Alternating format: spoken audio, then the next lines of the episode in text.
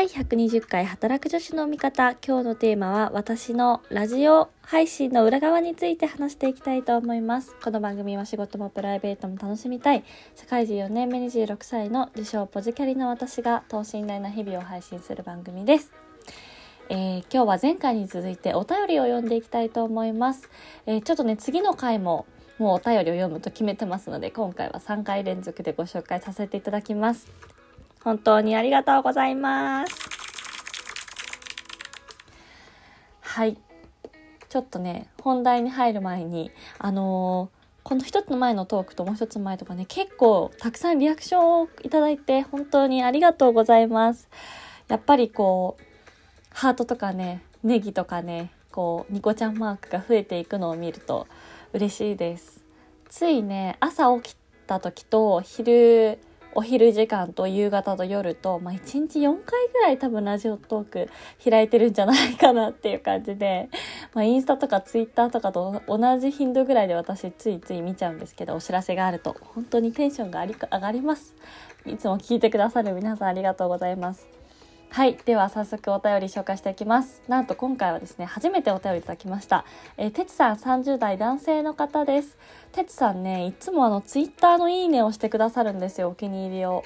ありがとうございます。読みます。アビーさん、はじめまして。はじめまして。いつも楽しく拝聴しております。ありがとうございます。え、日々、お仕事お忙しい中、大変内容が充実した番組で、いつも感心して聞いております。またとても聞きやすいお声で最初プロのことプラプロの方かと思っていたほどでした。ちょっとこれ読んでテンション上がってて早速噛むっていうね失礼しました。はいありがとうございます、えー、さて配信スタイルについてお伺いしたいです。アビーさんはいつもいわゆる台本を書かれて収録されていますか？それともアドリブですか、えー、ボイストレーニングなどはされてますか？最後にズバリネタ切れしないコツは何でしょうか？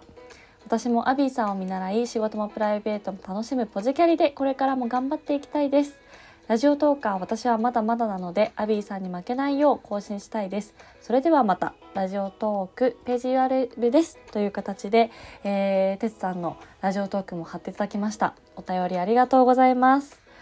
いやー嬉しい。たくさんね質問をいただきまして。ちょっと思わずこういうお便りをいただくとね、ビジネスメールで下記インラインでお戻しいたしますっていう風に言いたくなっちゃうんですけれども、えー、一つ一つ答えていきたいと思います。その前にあの、てつさん私もあの、ラジオトーク聞かせていただきまして、ありがとうございます。送ってくださって。あの、ハロプロがね、好きということで、ベリーズ工房の話をね、確かちらっとされてたんですけど、私はももちが、あの、ツボでしたね。ファンでしたとは言わないんですけど、一時期ももちがね、ラジオやってたんですよね。土日のどっかかな、夕方ぐらいに。そう、それなんか毎週聞いてて、なんだこの子はと思ってたんですけど、ね、もうアイドルやめちゃったので、あれですけど、はい、そんなこんなで、ありがとうございます。はい。えー、っと、まず最初のご質問は、えー、配信スタイルについて台本を書かれて収録されてますか？ということなんですけど、えっとですね、明確にスクリプトみたいなのは書いてないんですけど、まあ、今日だったら、あの、メモに、こう、なんていうんですかね。私、今目の前にスマートフォンを置いてそのまま喋ってるんですけど、その目の前にパソコンを置いて、そこに哲さんのお便りを投影しながら、ちょっとメモ書いたのを、あの、見ながら話してます。なので、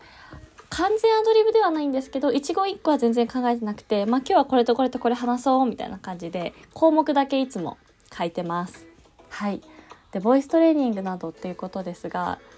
一回もしたことないですね、ボイストレーニング。行ってみたい。なんかこの、ちょっと前に、あの、ラジオトーク、そう、ちょうど3000人フォロワーさん達成した時に、なんかこれやっぱりこういうのお仕事してみたいな、みたいなのも、あの、就活の時にも一度考えたりもしたので、ちょっとね、アナウンサースクール検索してみたんですけど、まあやっぱりこう、なんて言うんだろうな、就活生向けとか、まあ、当たり前なんですけど本気でアナウンサーを目指すっていう方向けだったのであのちょっと調べて終わりました。特に。はい。そういうなんかトレーニングとかあのスクールとかには通ってないです。やでも本当に哲さんこのプロの方かと思っていたほどって言ってくださって嬉しい限りですね本当に。ありがとうございます。えー、最後にズバリネタ切れしないコツは何でしょうか？ということなんですけどいやー、そう、私もね、実際ラジオトーク始めたばっかの時は、本当にこれ続くかなっていうのの心配のもとが、果たしてネタはあるのだろうかっていう ところだったんですけど、あのー、ラジオ始めてから結構アンテナを張るようになりましたね。なんか例えばこの間、あ、これ話せるって思ったのは、あのー、渋谷で約束があって、ちょっと遅れちゃったんですよ、到着に。で、その時に早く行かなきゃと思って、腹、早歩きで、あの、スクランブル交差点の人混みをこう逆行していったんですけど、その時に、あ、この颯爽とというか、人をね、うまく避けながら、割と早歩きで目的地に迷わずつけた時に、あ、私、都会っ子だなって思いました。っていうのとかも、あの、でって感じなんですけど、なんかそういう日常の一コマをこうネタとして、あ、これ話せるわって切り取ったな、みたいな。で、そっから、あ、例えばトークテーマで私、〇〇県の出身だなって思う瞬間はみたいなお便りとか募集したら面白そうかなっていうのを、そのね、急いで、あの、ご飯屋さんに向かいながら考えたりしてました。なので、結構その、ふとした瞬間全然見逃してしまいそうな日常のことも割とこうあこれラジオで話せるなっていう観点で切り取っていくとあの意外とねこう1年間続くものだなと思いましたね。まあ、あとはねやっぱりもう何と言ってもお便りですよ。本当にこうやってリスナーの皆さんから送ってくださることで、あの、もちろんコメントも嬉しいし、割とこれまでもね、あの、ガチめの相談とかもいただいてたので、そのリアクションをいただけると話すちょっとネタというかそうそれについて話そうって思えることがたくさん出てくるので本当にありがたいです。もう直近はほぼお便りに助けられてるなと思っております。なので本当に皆さんありがとうございます。拍手。はい。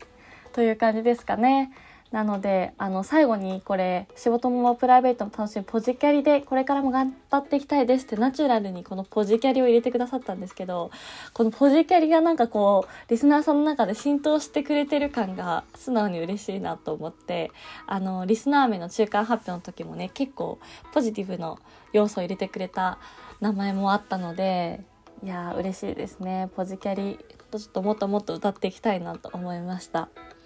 はい。ということで、えー、私の配信の裏側はこんな感じでしょうか。結構ね、あのー、そう、今年も手帳がね、もうそろそろ年末ということで、あの、切れちゃったので、前も一回ご紹介したんですけど、あの、週末野心手帳っていう、ハーチューさんと村上萌さんがプロデュースしてる手帳を先週購入しました。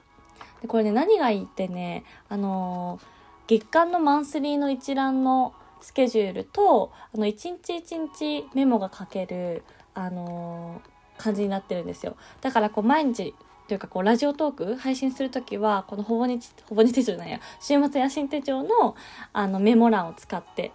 はい書いてます。ちょうどねちょうどいいのよ。あのー、56行10行いかないぐらいちっちゃく書けば書けるっていうサイズ感でとってもお気に入りです。はい。えそしてですね、あのすずりで働きの女子の味方公式ショップをオープンしたんですが、ちょっと一回自分で買ってみようと思ってね、ステッカーを購入したの。なんで薄いピンクと濃いピンク2つ今出してるんですけど、手元に届きまして、意外とね、サイズ感大きかったっていう、はい、今日のサムネイルにしておくので もし皆さんよかったら購入してください。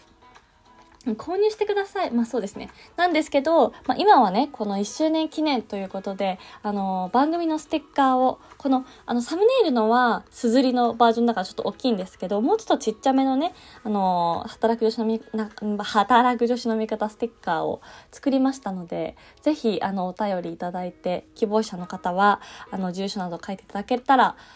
ついに明日自宅に届く予定ですので、さっきね、ヤマトの LINE で通知が来てたので、せっかく来ますよ、やっと。なので、今週か来週には皆さんに順次発送できるかなと思いますので、ぜひぜひお便りいただけたら嬉しいです。ということで、えー、今日も最後まで聞いてくださってありがとうございました。てつさん初めてのお便りありがとうございます。そして次回もですね、実は男性の方からお便りをいただいてるので、こちらもどんどん答えていきたいと思います。はい。えー、ということで、皆さん、週も半ばですが、折り返し頑張っていきましょう。本日のお相手は、働き女子の味方、アビーでした。バイバイ。